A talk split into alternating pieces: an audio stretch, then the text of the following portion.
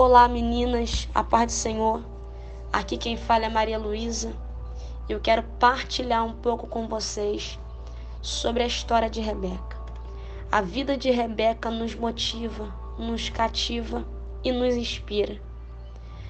Porque tem algumas pessoas que elas são iniciadoras. E Rebeca facilmente se enquadra neste grupo, pois sua vida foi caracterizada pela iniciativa.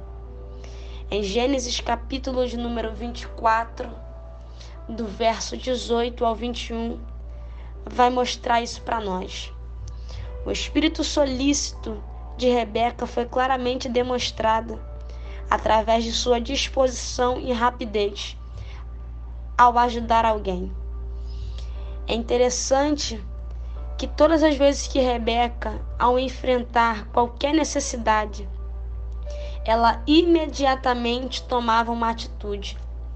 Isso é uma lição para nós, porque vai ter coisas que nós não poderemos espiritualizar. Nós devemos executar. É se levantar e tomarmos uma atitude.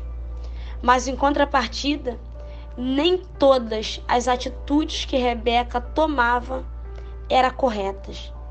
E o conselho de Deus para nós é nossas ações precisam ser guiadas pela palavra de Deus. A voz de Deus ela se encarrega de nos direcionar. Então, o conselho de Deus para nós é: seja uma pessoa direcionada pelo Espírito, mas não fica só parada. Toma uma iniciativa, porque a vida não muda se a gente não mudar. Então, quer um conselho?